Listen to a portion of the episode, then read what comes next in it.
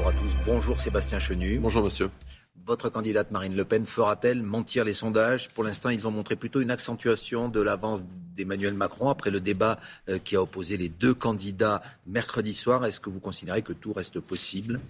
Je considère non seulement que tout reste possible, mais que tout reste souhaitable. Vous savez, euh, avant le premier tour, les sondages n'avaient pas vu Jean-Luc Mélenchon si haut, Valérie Pécresse si basse la veille. Les sondages se trompaient. Donc je pense qu'effectivement, tout reste possible parce qu'il y a euh, dans notre pays, je crois, une aspiration à changer profondément les choses. Et celle qui peut changer les choses, c'est évidemment Marine Le Pen. Revenir à la case départ pour les cinq ans à venir, ce serait terrible pour beaucoup de Français. Ces dernières heures de campagne, aujourd'hui, Marine Le Pen les passe dans votre région, les Hauts-de-France. Est-ce que vous lui donner un conseil pour euh, euh, ces derniers arguments, être plus offensif qu'elle ne l'a peut-être été dans ce débat de mercredi, où certains l'ont trouvé réservé, timide parfois par rapport à Emmanuel Macron Vous savez, on, élit euh, un homme ou une femme et un programme. Mais en fait, l'incarnation de ce pouvoir présidentiel, il compte énormément. Marine Le Pen, pendant le débat, c'est vrai, elle aurait pu parler sans arrêt de McKinsey, des 600 milliards de dettes, des gilets jaunes. Vous non, parce qu'elle a souhaité parler de son programme, c'est-à-dire du pouvoir d'achat, parler euh, euh, du handicap,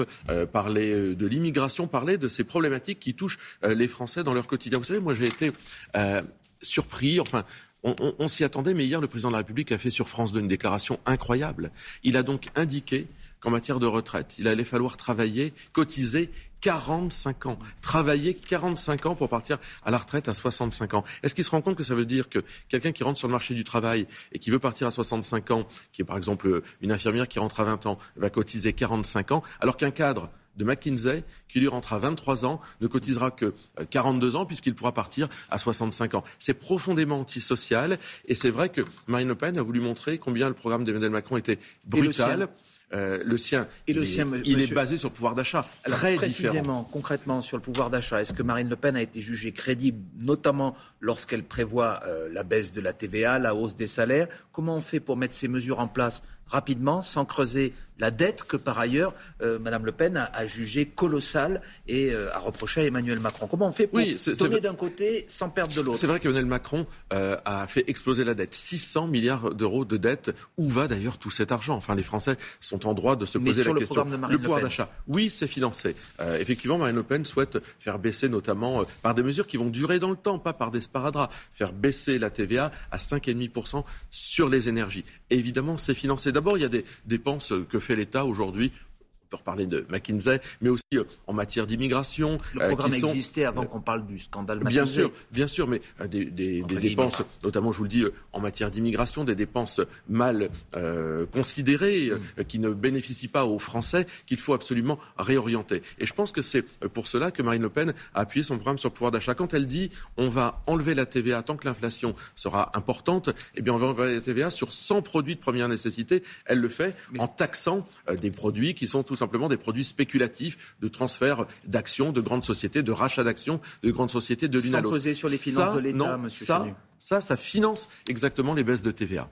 Est-ce qu'il y a aujourd'hui, dans les faits, un problème de chômage, comme l'a dit euh, Marine Le Pen dans le débat face à Emmanuel Macron. Elle a contesté euh, les chiffres de l'amélioration de l'emploi ou un problème de recrutement. On sait, euh, par exemple, dans les secteurs euh, de la restauration, du tourisme, qu'il y a des employeurs, ce sont eux qui le disent, qui ont du mal à trouver de la main-d'œuvre, du mal, du mal à trouver du personnel. Est-ce que ça, ce n'est pas tout de même euh, la négation d'un problème de chômage. Est-ce qu'il n'y a pas au contraire un problème de main-d'œuvre aujourd'hui Vous avez raison, il y a un problème notamment de recrutement et d'attractivité. Je pense que d'un côté, il y a un problème de formation.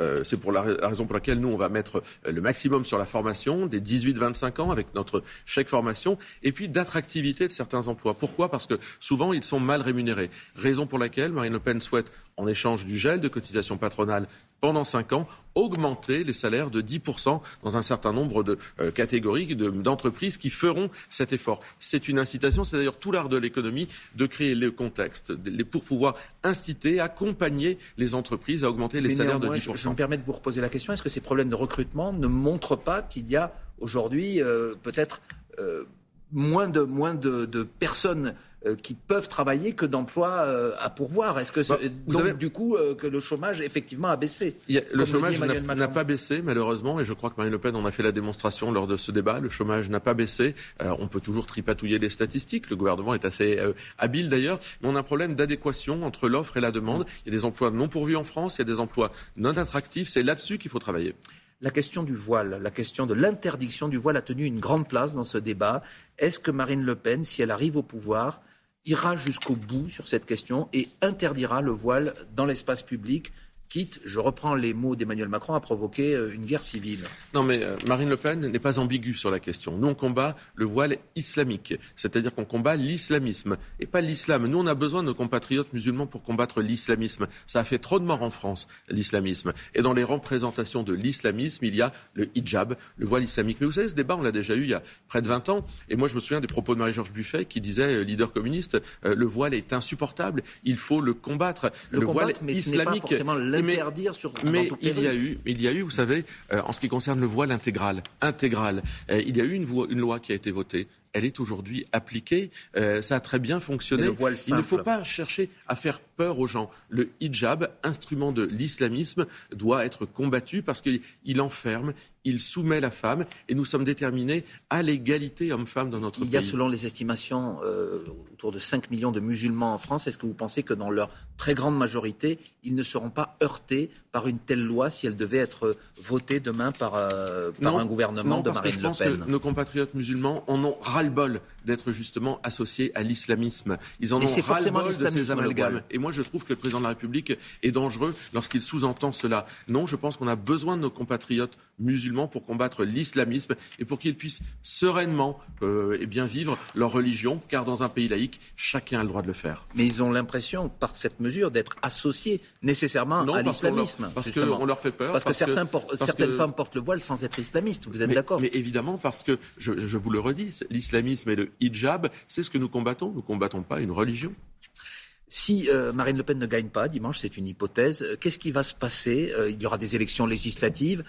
Comment vous allez contourner l'écueil qui fait qu'aujourd'hui, avec le scrutin majoritaire, votre groupe, justement, ce n'est pas un groupe parce que vous n'avez pas assez de députés, et vous comptez sept députés du Rassemblement national Comment allez-vous euh, changer euh, cet état des faits? Ah Il est évident que ce serait un énorme problème démocratique dans le pays. Euh, nous, on souhaite le référendum, on souhaite la proportionnelle. En fait, on souhaite redonner la parole aux Français dès que possible, de façon à ce que les Français se sentent représentés écoutez. C'est ce qui a manqué. Encore une promesse d'ailleurs non tenue d'Emmanuel Macron, puisqu'il avait promis la proportionnelle, mais il avait promis tellement de choses. Je pense que la seule promesse euh, qu'il tiendrait s'il était réélu, c'est la retraite à 65 ans, parce que ça, euh, c'est une exigence de l'Union européenne. Donc oui, il faut la proportionnelle dans le pays. Mais elle ne peut pas être décidée du jour au lendemain. Pour les prochaines législatives, bien elles se feront au scrutin majoritaire. Bien entendu, vous... bien entendu. Raison, raison pour laquelle il y a urgence à changer les choses. Il y a urgence demain à ce que les Français se lèvent, à ce que le peuple de France se lève, parce que 50 plus avec Emmanuel Macron, ce serait vraiment 50 trop. Vous êtes vous-même député euh, du Nord aujourd'hui. Est-ce que vous serez candidat euh,